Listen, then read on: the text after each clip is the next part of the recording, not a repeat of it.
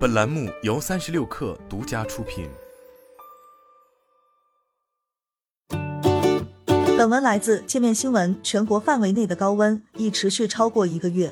国家气候中心监测数据显示，六月十三日以来，我国出现今年首次区域性高温天气过程，多地最高气温达到或突破历史极值。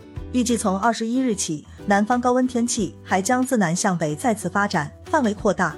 极端天气大幅带动了空调、风扇等清凉家电的销售增长。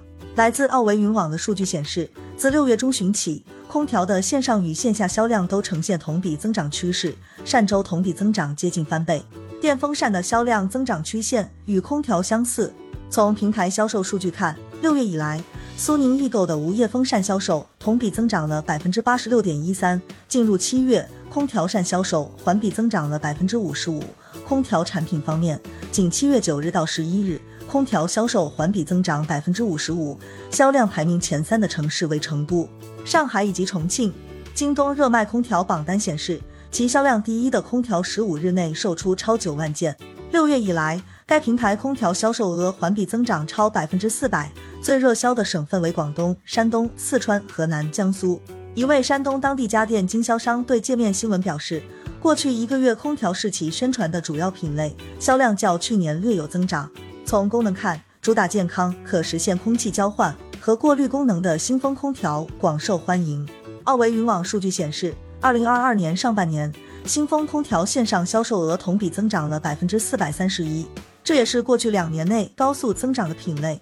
品牌和价格方面，奥维云网统计显示，今年六月空调销量前三名的品牌分别为美的、格力、海尔。三个品牌的线上均价在三千元上下，线下均在四千元左右。从价格段来看，更多人选择购买中低价位的空调。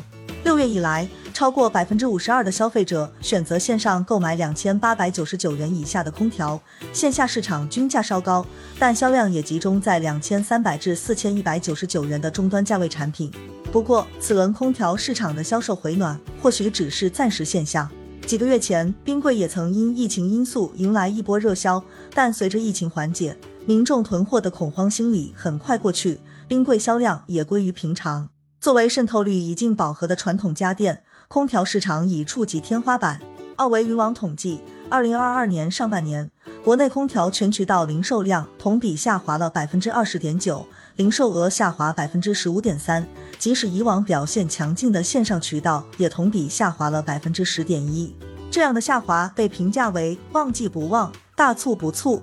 不过，受原材料涨价、高温拉动、政策推动绿色家电消费等影响，该机构预测下半年空调市场整体向好，预计下半年零售额同比增长百分之四点五，零售量同比下降百分之一点零。产品趋势则是均价提升，主推新风和节能产品。考虑到高温天气仍在全国范围内持续，可以预见的是，短期内空调的销售热潮也将继续。